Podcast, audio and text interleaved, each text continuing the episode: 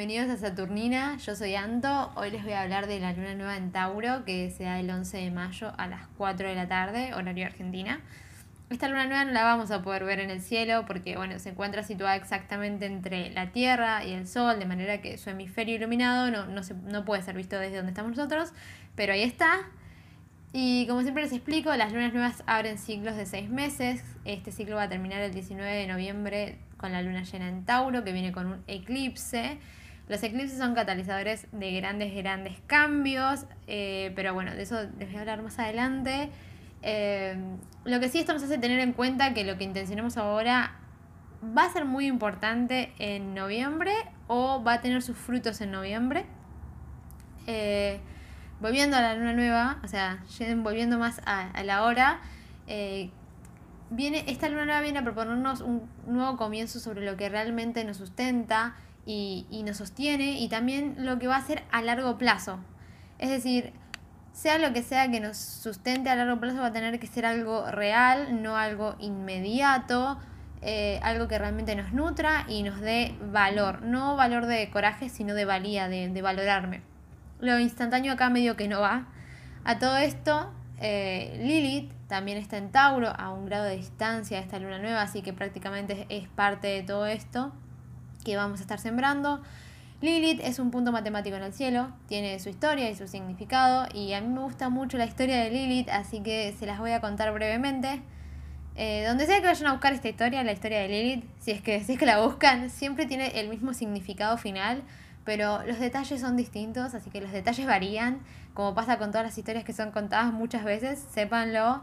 Eh, pero bueno, Lilith se dice que fue la primera mujer de Adán, pero ella no había sido creada desde su costilla, sino del mismo barro.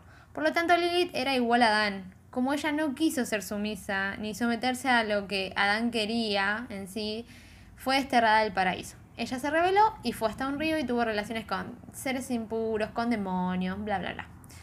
Por eso crean a Eva desde la costilla Adán, para que no se sienta como una igual. Disclaimer acá, si hay algo de lo que dije de la historia eh, no, que no corresponde, que no, no va, eh, como dije, depende de quién la cuenta, esos son los detalles que yo tengo de la historia. Eh, yo la aprendí hace mucho tiempo y, y, es lo que más me quedó. No les voy a mentir, eso es lo que más me quedó.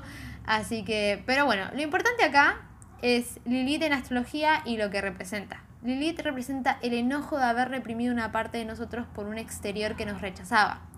Si escuchan a, mi gato de fondo, está acá. Em, en Tauro, Lilith eh, eh, nos, nos va a hablar de haber reprimido disfrutar, de haber reprimido ir más lento o más a nuestro propio ritmo y no un ritmo exterior que capaz nos apura todo el tiempo de, haber reprimido descansar, tomarnos un tiempo para nosotros y también tiene que ver con no habernos autovalorado o, alimentado nuestra autoestima por hacerlo por otros, capaz.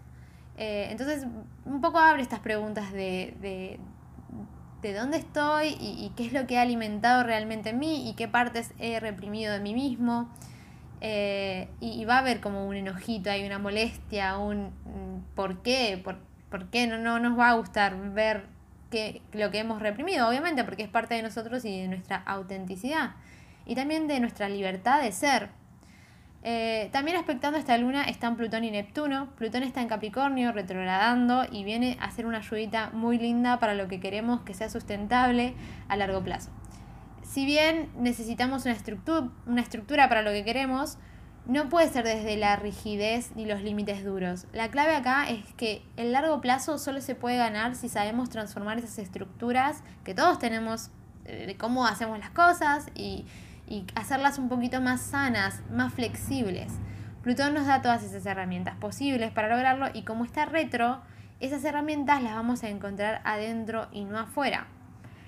Neptuno está en regencia en Pisces, ayudándonos a ser más receptivos y sensibles a nuestras necesidades emocionales, porque bueno, está aspectando la luna y el sol. Entonces, no solo eh, receptivos a nuestra sensibilidad y nuestras emociones, sino a quienes somos, ¿no? a nuestra identidad también. Y recordándonos que es a través de sentir y estar conectados con nosotros mismos que manifestamos.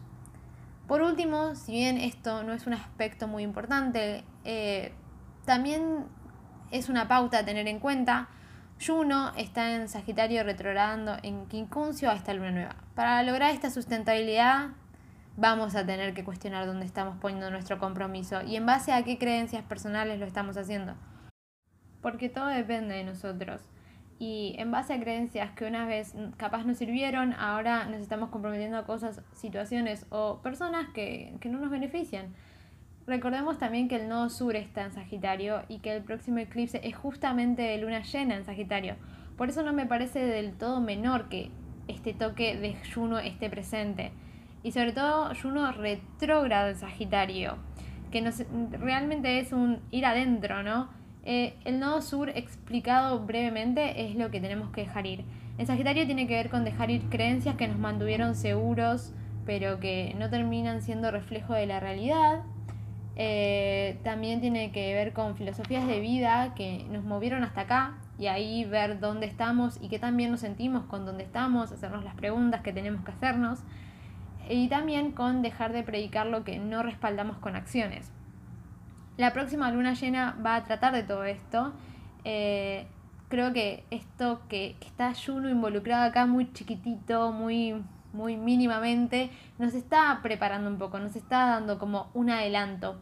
Los eclipses se sienten un mes antes y se siguen sintiendo un mes después, así que a partir de ya estamos en temporada de eclipse, eh, sería pre-eclipse, porque bueno, los eclipses se van a dar cuando, cuando llegue la, época de Géminis. Eh, como ya saben, en las lunas nuevas escribimos intenciones. Eh,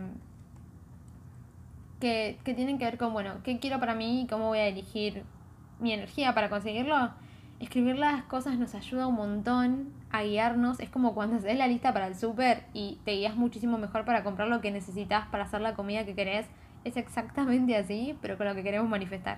Que a veces querés manifestar una comida rica. En la época de Tauro no me sorprendería. Teniendo en cuenta todo esto, todos los temas que, les acabo de decir que más o menos toca esta luna, eh, tal vez tomarnos un ratito con nosotros para meditar un poco sobre dónde estamos y, a dónde queremos ir. Y, dirigir nuestra energía ahí, que es básicamente algo de valor.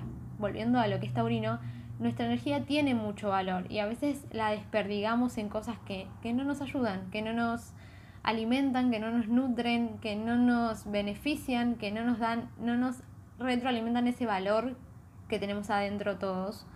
Eh, pero bueno, eso es un poco. Y, para finalizar, feliz luna nueva para todos. Espero que lo, la disfruten mucho, capaz comiendo algo rico en honor a lo taurino. Yo me estuve tomando un tecito de, manzana con miel, porque a mí me gusta mucho tomar té. Así que nada, espero que estén comiendo algo rico, tomando algo rico y que tengan una linda luna nueva. Muchas gracias por escucharme.